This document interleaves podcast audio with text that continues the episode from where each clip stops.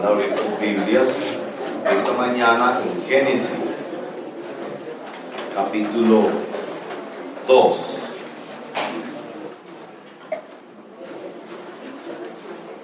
Génesis capítulo 2.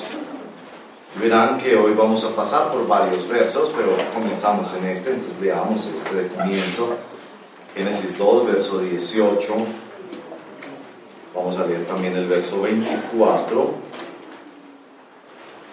Génesis 2, 18 y 24. Veamos la palabra del Señor, búsquela allí en sus Biblias o en sus equipos móviles. Luego Dios, el Señor, dijo, no es bueno que el hombre esté solo. Voy a hacerle una ayuda adecuada. Y ahí pasamos al verso 24. Por eso el hombre deja a su padre y a su madre y se une a su mujer. Y los dos se funden en un solo ser. Señor, estamos muy agradecidos que podemos hoy leer tu palabra, orar y bendecir los matrimonios de todos los que hoy estamos aquí adorándote y también de todos los que escuchan esta enseñanza de tu palabra por diferentes medios. Les bendecimos en el nombre de Jesús. Y queremos levantar hoy esta propuesta del reino de Dios. Que tú resuelves la soledad humana. Que no, no nos creaste para estar solos. Y que esa soledad humana tiene un primer momento en la experiencia de la familia. La familia en la que nacemos crecemos. La familia que se forma a través del matrimonio para aquellos que les has dado el don de casarse.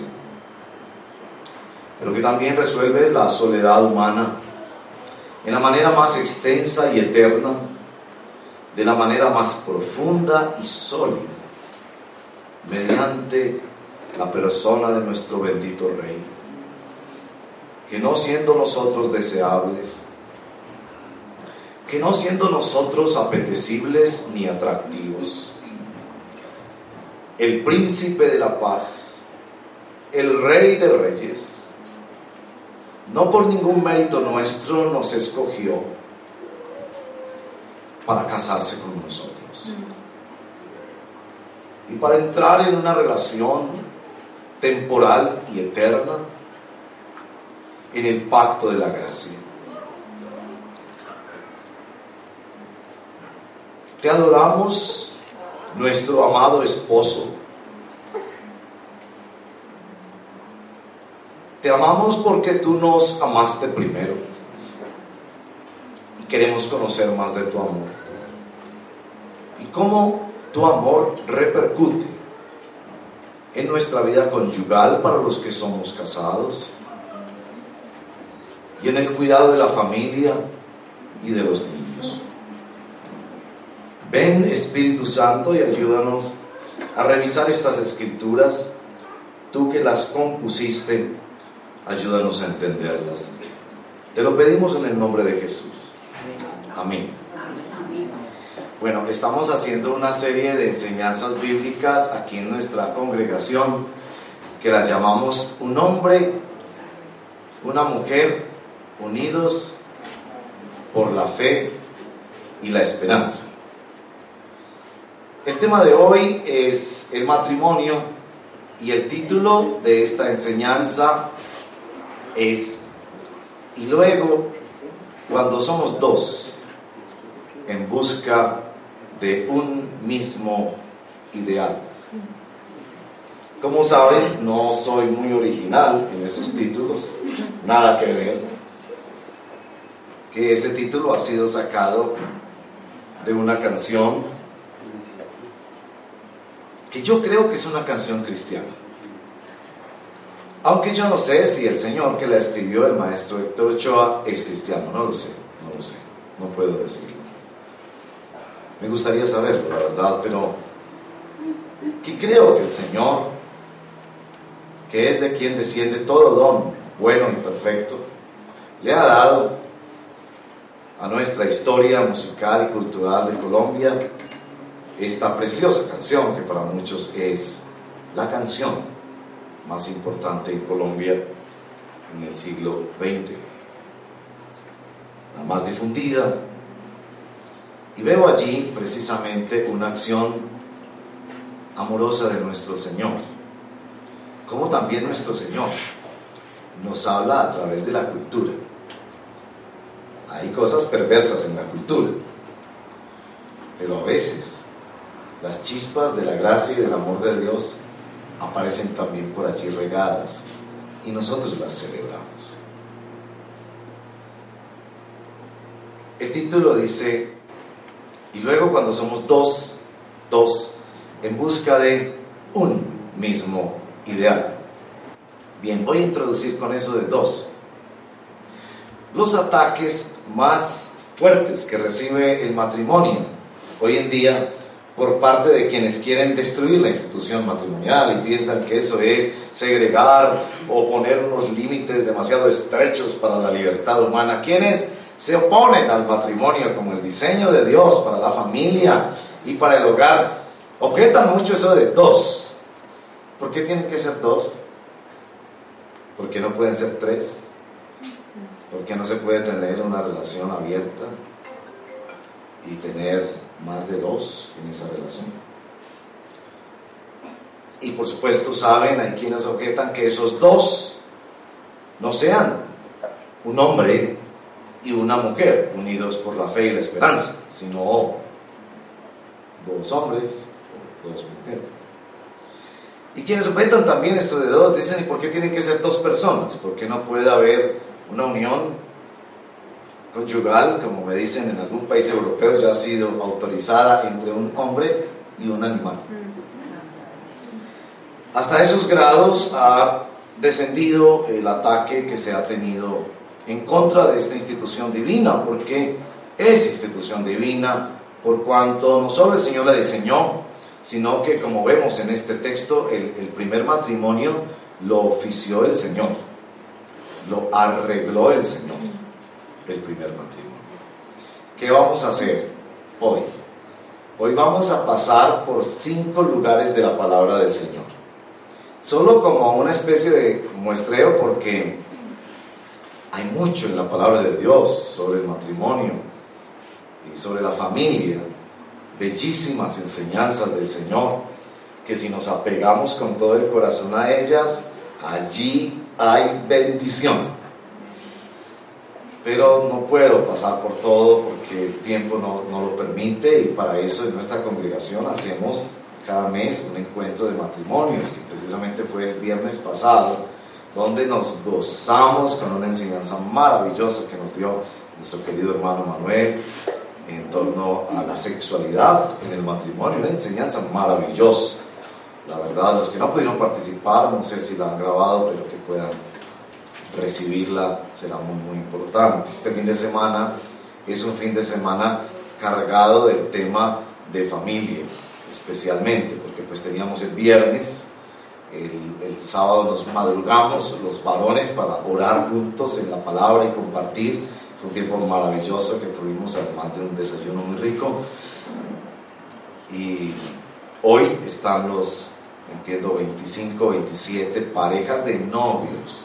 Que nuestra congregación tenga 27 parejas de novios. Eso es ya una bendición y también un mensaje del Señor, de que el Señor quiere que participemos en la conformación de hogares para la gloria de Dios desde su mismo comienzo, cuando empieza allí una relación afectiva.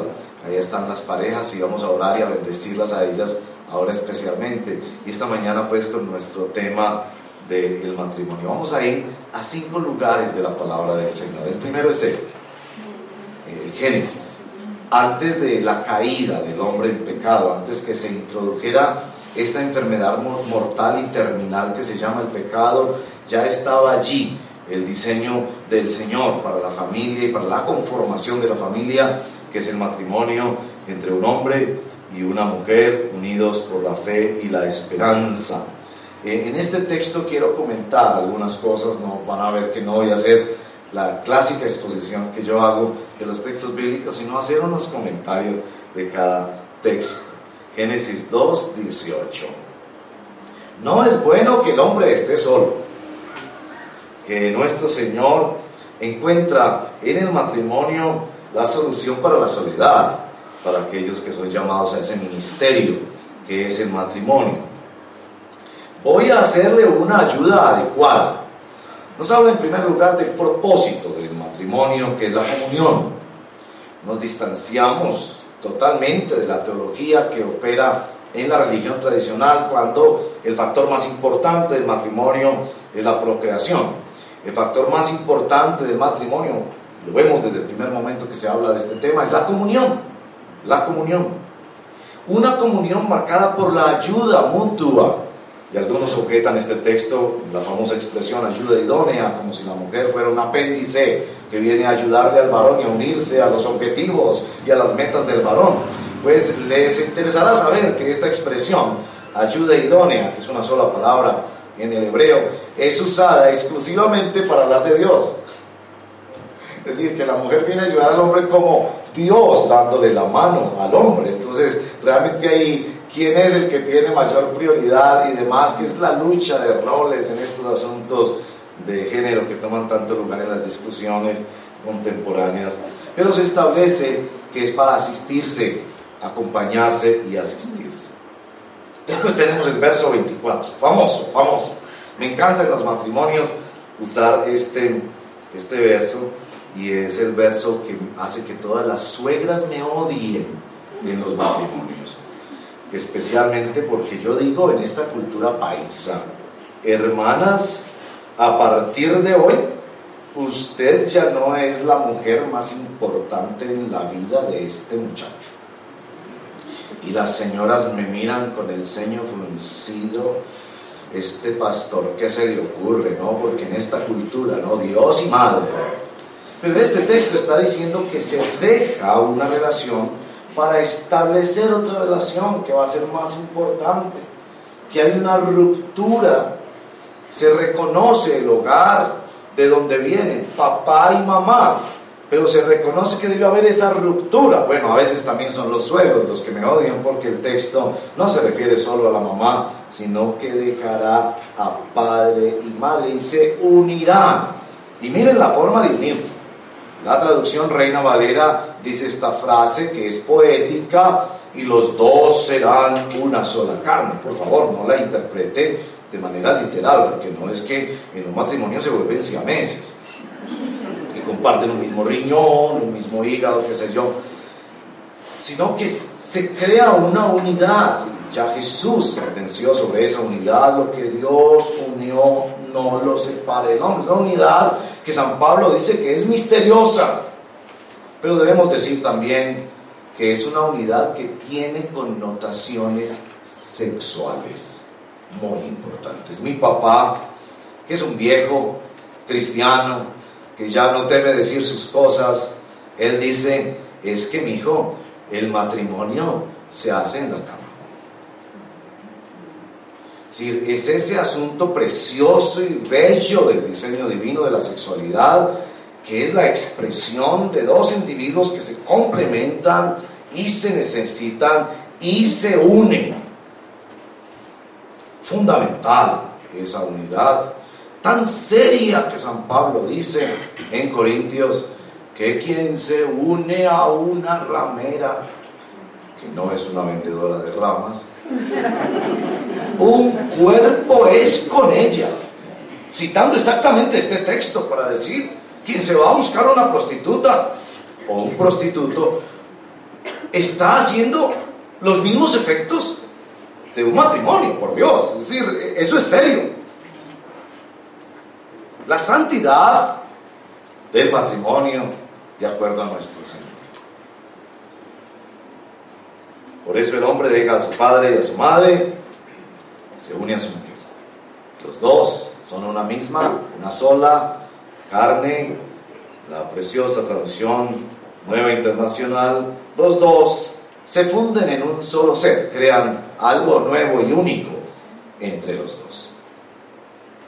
Bien, el siguiente texto que quiero mencionarles, así que hoy van a tener la dicha de poder ir por, varios textos bíblicos y aprender a buscar un libro que no leemos mucho. Y es el siguiente texto que mencionaré en el Cantar de los Cantares. No sé si usted sabía que este libro, el Cantar de los Cantares, un libro completo de la Biblia, es dedicado al matrimonio, al cortejo y muy detenido en el tema de la sexualidad. Para todos aquellos que piensan que la manzana que Adán y Eva comieron era la sexualidad, no señor, y eso nos lo explicaba muy bien nuestro maestro el viernes pasado. La sexualidad no fue el pecado de Adán y Eva, fue la rebeldía y la independencia contra Dios. De hecho, tenemos la evidencia de que hay un libro de la Biblia maravilloso dedicado exclusivamente a orientar a los matrimonios en la intimidad sexual. No recomiendo la lectura para los solteros. Veanlo mejor en su luna de miel, con su esposa, los varones con su esposo, las damas que Dios les ha llamado al ministerio del matrimonio. Y no voy a leer de esos versos que hay en cantares que lo ruborizan a uno, porque hay unos que lo ruborizan a uno. Bendito el Señor que nos ha dejado ese libro para afirmar la belleza de la sexualidad y la santidad de la misma en el plan de Dios. Pero voy a leer uno que nos leímos mi esposa y yo el día de nuestra boda. Así que lo leo con mucho sentimiento. En el capítulo 8 del Cantar de los Cantares. Vamos a quedarnos solo en ese versículo. No se vaya por allá a mirar otros, eso después en casa. Capítulo 8, verso 6.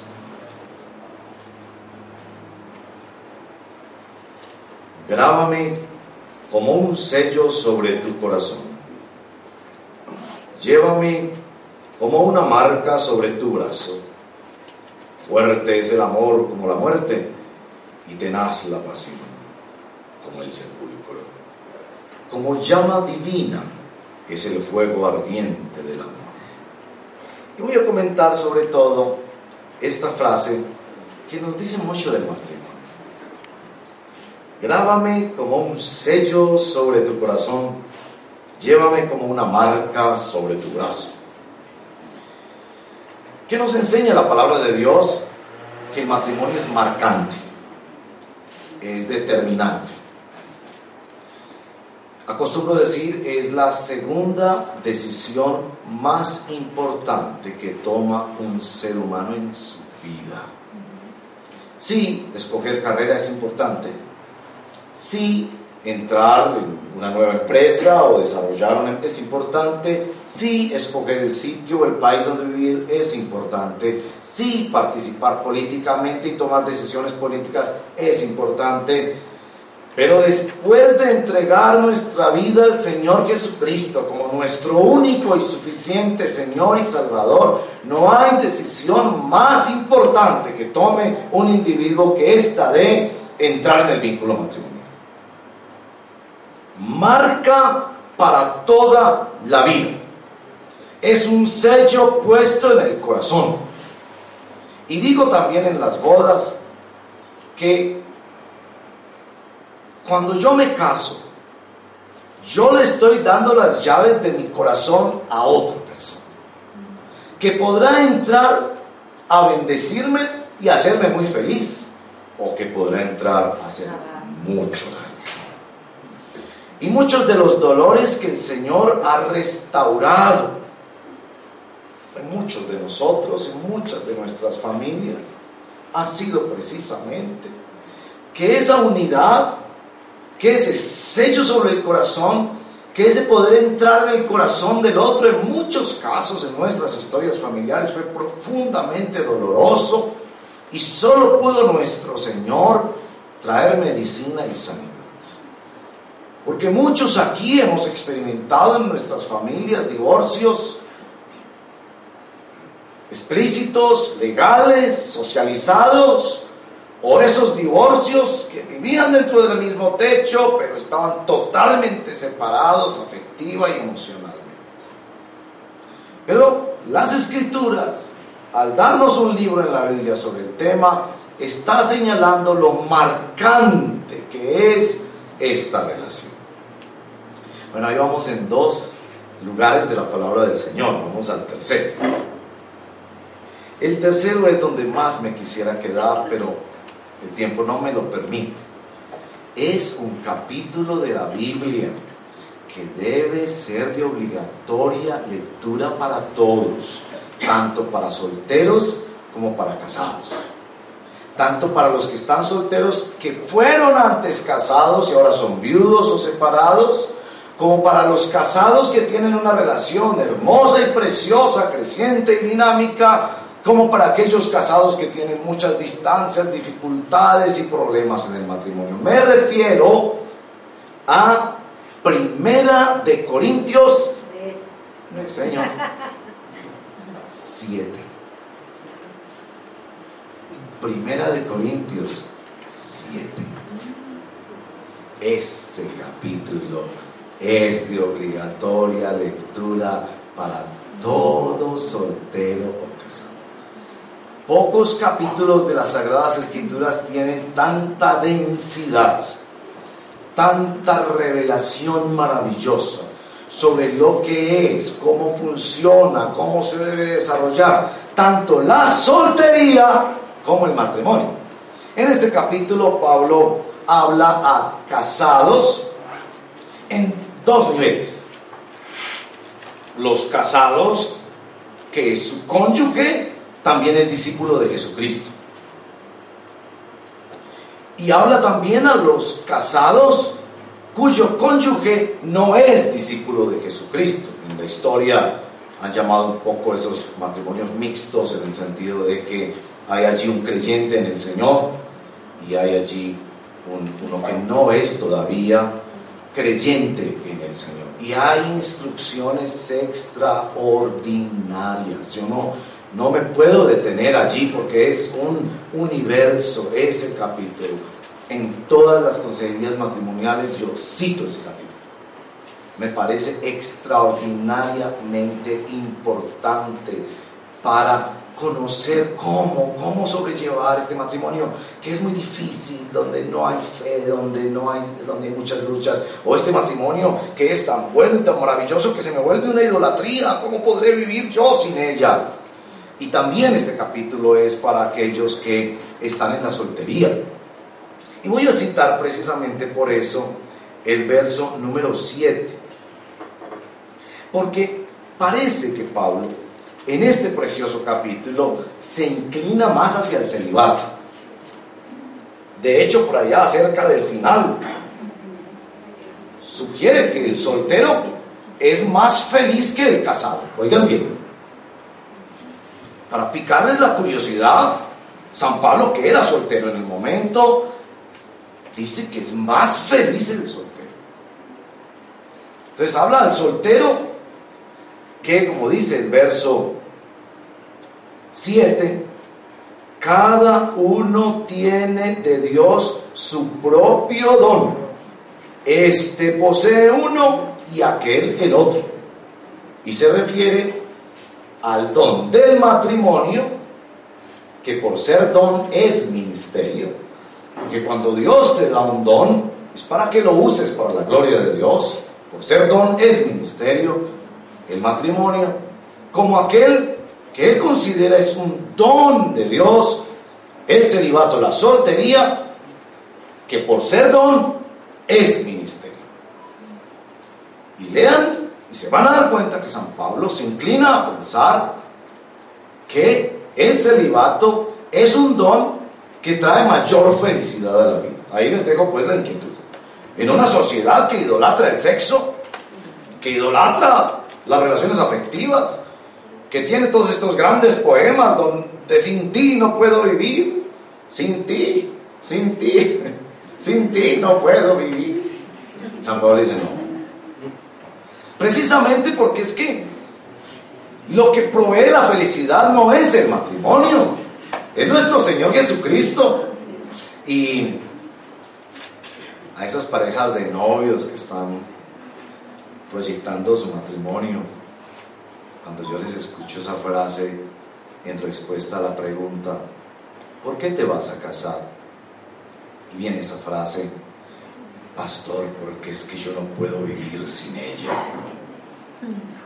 Yo le digo, mire, usted tiene que primero aprender a vivir solo para saber vivir acompañado. Porque eso de yo no puedo vivir sin ella se llama idolatría.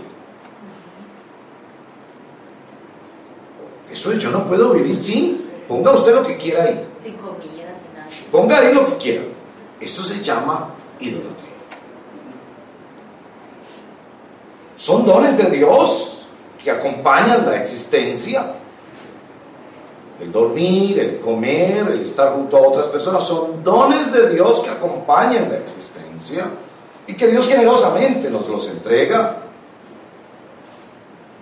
Pero precisamente creo, y aquí hay una voz para quienes sienten hoy, este tema no es para mí porque yo estoy soltero, aquí viene una voz del Señor muy.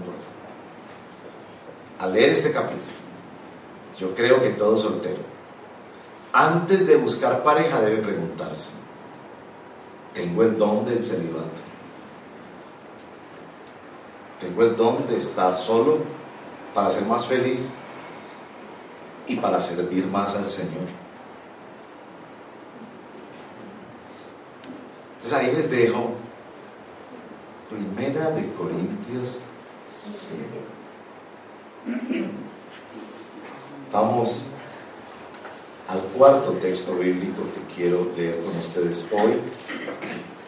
Bueno, como verán, solo unos pedacitos de textos bíblicos, pero así, en oración me quedó el Señor para enseñar esta mañana. Yo sé que no es lo que acostumbro.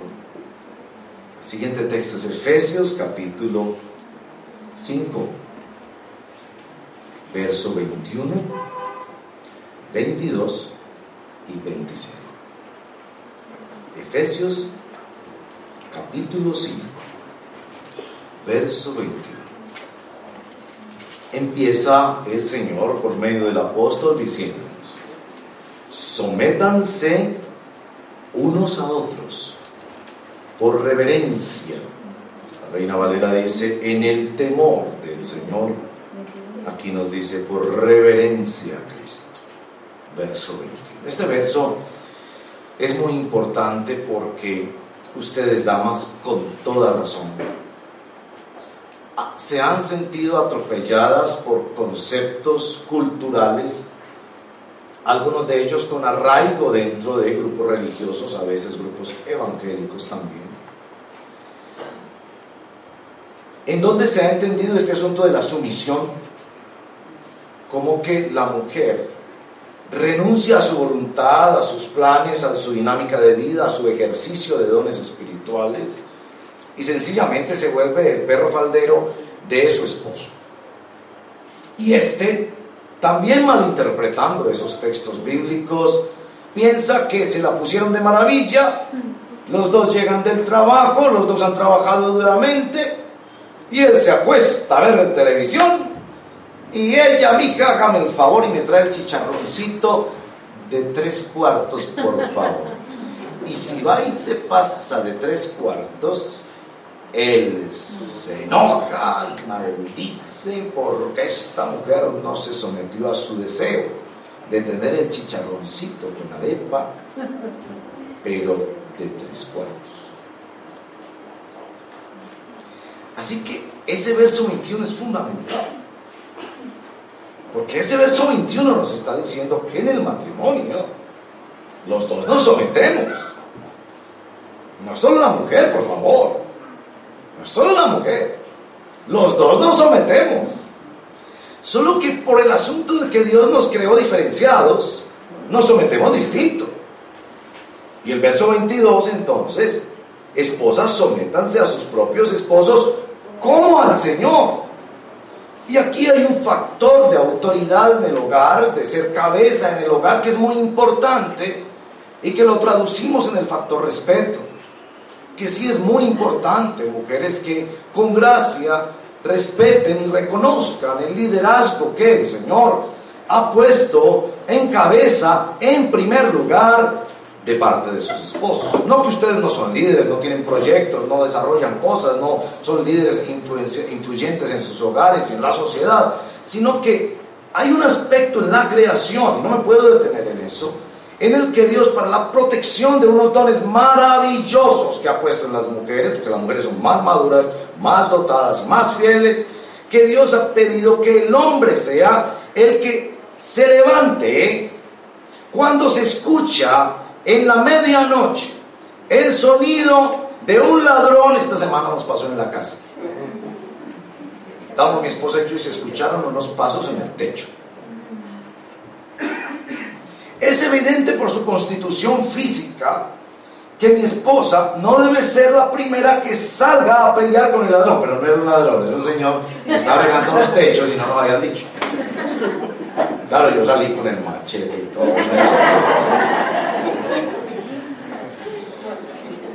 Decir que sí, tu esposo debe tener un liderazgo en el hogar, para la provisión, para el cuidado, para la protección de ti. Y eso es muy importante. Pero ojo, hombres, porque en el verso 25 le están diciendo cómo se someten los hombres.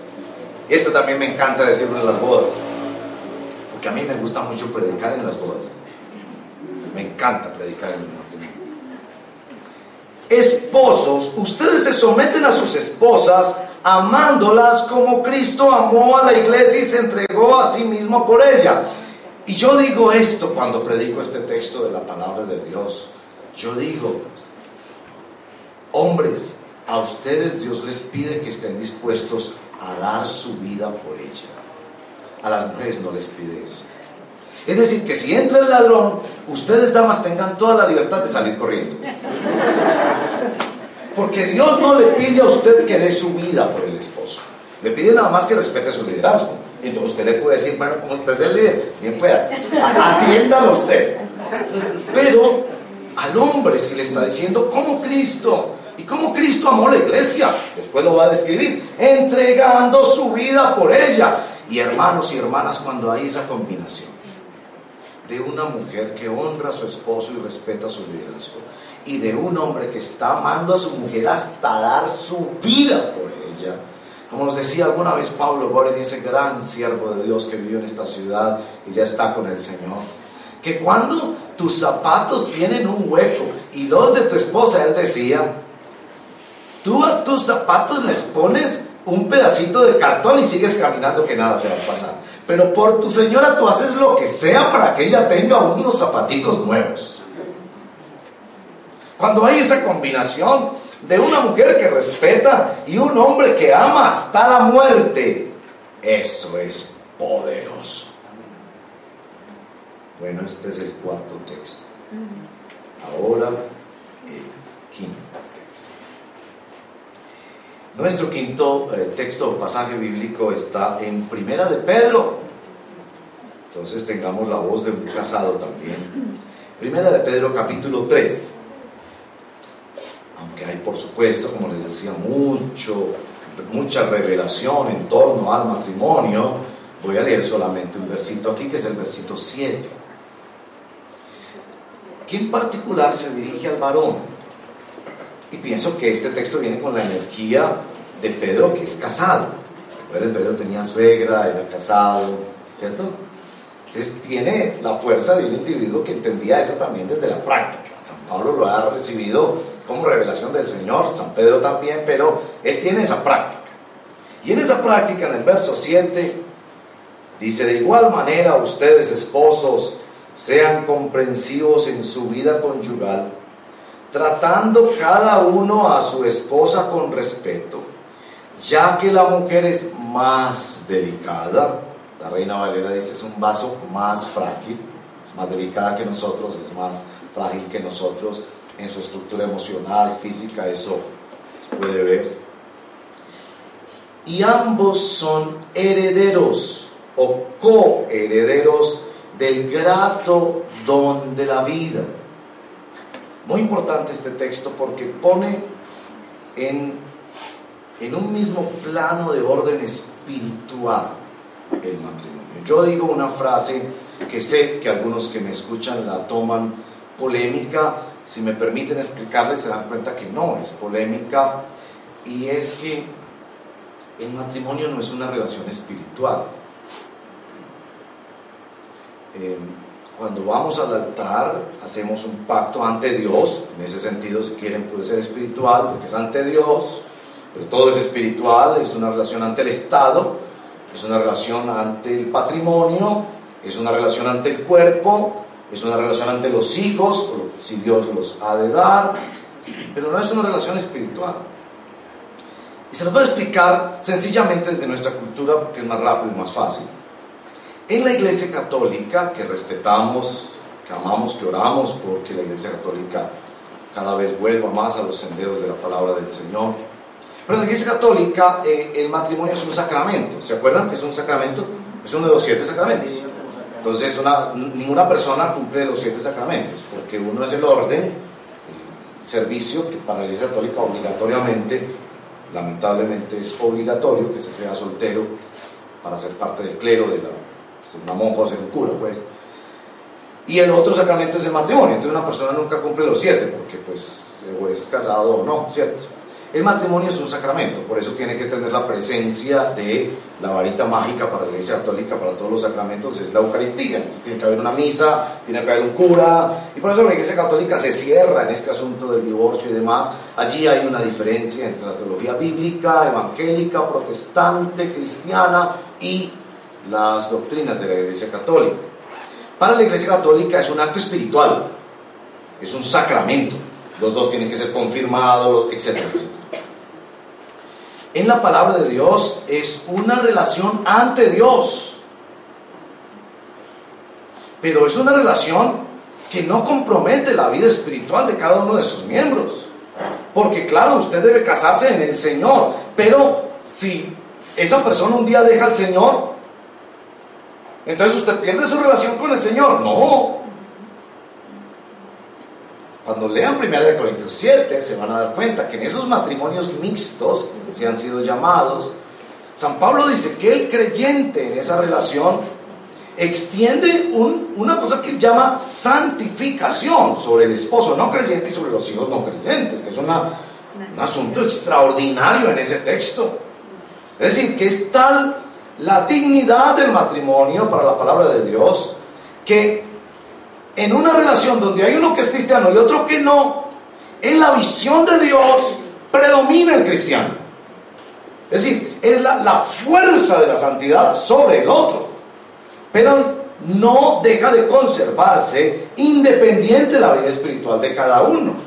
Posteriormente, en ese texto ustedes lo leerán, San Pablo dice, es posible que Dios te tenga en ese matrimonio precisamente como una misionera, un misionero, para que ganes a esa persona para el reino de Dios. Porque claro, la visión de que el otro que no es creyente se entregue a Cristo como su Señor y Salvador sigue predominando en la visión de reino que hay dentro de la institución familiar, que la familia sea el primer lugar de evangelización. Pero noten cómo sigue nuestro texto en 1 de Pedro 3, verso 7. Así, así, a partir de las instrucciones que le ha dado tanto a la señora como al Señor en este matrimonio, así nada estorbará las oraciones de ustedes. La versión internacional nos ayuda con la traducción. Las traducciones más recientes de la Biblia, por lo general, no dejan de ser imperfectas porque la única Biblia totalmente perfecta y sin error fue la que se escribió por parte de los escritores bíblicos en los idiomas hebreos o griego. Apenas se hacen traducciones, las traducciones ya empiezan a ser imperfectas porque es el lenguaje humano que está ahí. Y entonces por eso necesitamos más y más traducciones, nuevas traducciones. Por lo general las nuevas traducciones son más precisas, tienen más recursos, son mejores en la traducción. Por lo general. Esa es una discusión amplia, es una discusión amplia. Pero hay que partir del hecho de que ninguna traducción al español es 100% libre de errores de traducción. Y se necesitan los lingüistas, los expertos. La nueva versión internacional nos ayuda enormemente en este verso. Porque en la, en la, en la Reina Valera, la traducción da a entender que la oración que va a tener estorbo es la del, la del marido nada más. Si tiene la Reina Valera, pues si la está leyendo en este momento, se va a dar cuenta. Para que tus oraciones no tengan estorbo. Entonces la interpretación es, al único que se le estorban las oraciones ahí es al marido. O sea, a la señora nunca se le estorban las oraciones, qué maravilla. En este texto se nos aclara ya en una mejor traducción que las oraciones estorbadas ocurren cuando tanto esposa como esposo no escuchan las amonestaciones del Señor en su palabra en cuanto a la vida conyugal. Pero pensemos en eso. Que mi relación con el Señor es afectada cuando yo no estoy bien con mi esposa Claudia. Esto es una cosa para pensar mucho. Que el Señor no quiere que separemos nuestra relación con Él vertical de nuestras relaciones horizontales. Y eso me lleva a la conclusión que yo quiero presentarles esta mañana. Eso es así, porque no hay mejor forma de ver el Evangelio que en este asunto del matrimonio. En el matrimonio entendemos nuestra necesidad Evangelio, la necesidad de una persona que nos ame incondicionalmente.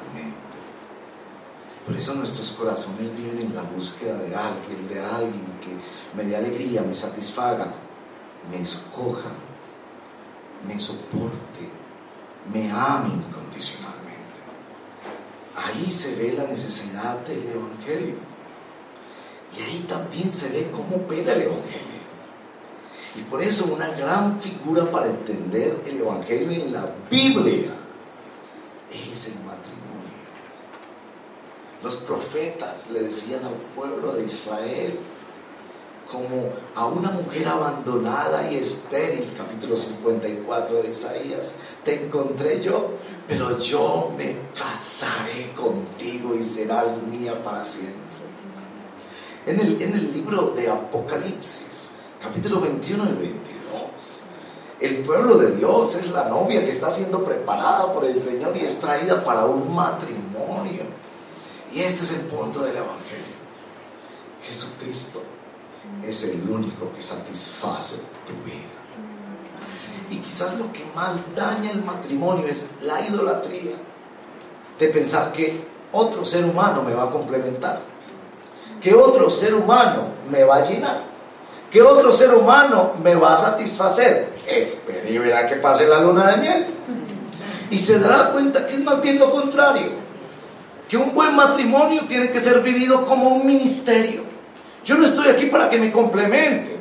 Yo no estoy en este matrimonio para, para que me hagan feliz. Yo estoy en este matrimonio como el don que Dios me dio para yo servir al Señor, hacer feliz a, hacer feliz a otra persona, acompañar a otra persona y que yo me beneficio también en ese acompañamiento. Pero ahí está el Evangelio. Ese anhelo profundo que nosotros tenemos de ser aceptados y amados se encuentra en la persona de nuestro Señor Jesucristo. Así que quiero decirles que el matrimonio más importante es el que debes tener tú con el Señor.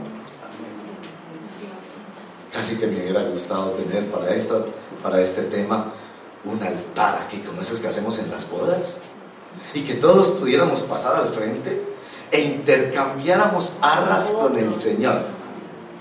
¿Te acuerdas que el Señor nos da unas arras cuando nos casamos con Él? ¿Sabías cuáles son esas arras? ¿Qué arras? ¿Qué prendas? ¿Qué, ¿Qué, manifestación de su compromiso con nosotros? ¿Sabes cuáles son las arras que te da el Señor cuando te casas con Él? El Espíritu Santo. La fuerza y la presencia misma de Dios dentro de nosotros. entonces ya somos libres para ser solteros o casados, viudos o separados, porque ya tenemos al esposo y al amado y al deseado de las naciones. Y de él vamos a hablar ahora mismo, cuando celebremos la Santa Comunión. La Santa Cena es el anticipo de un banquete matrimonial.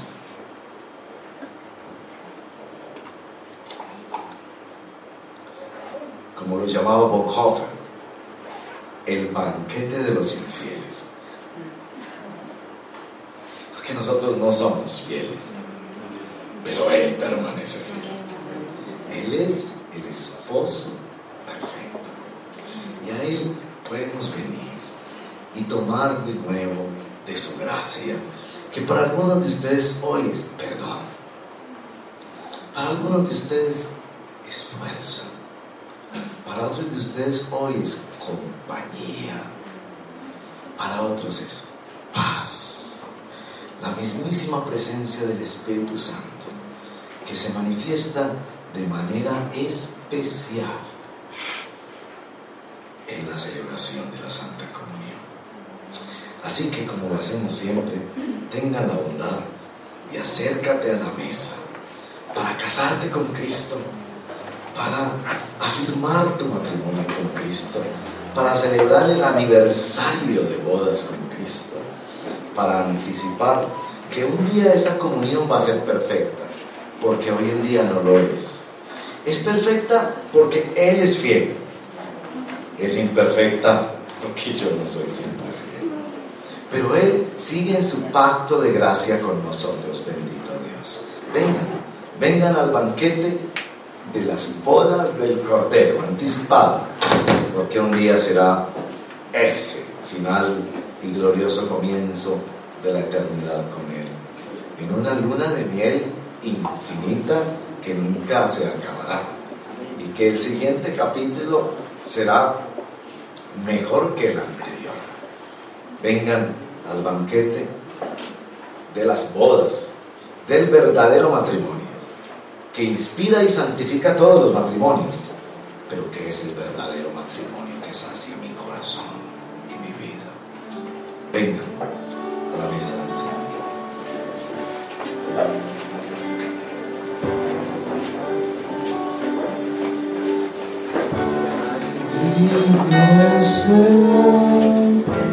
Del Santo,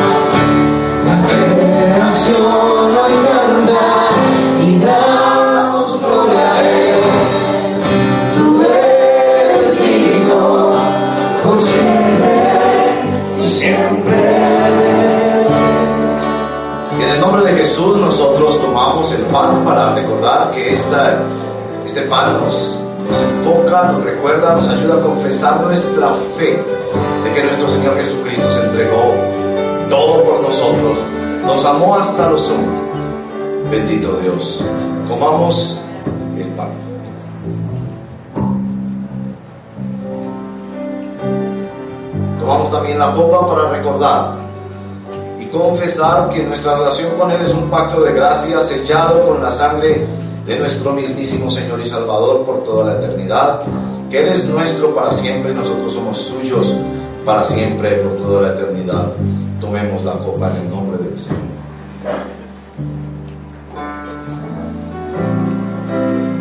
Y adoremos a Cristo. Adoremos a nuestro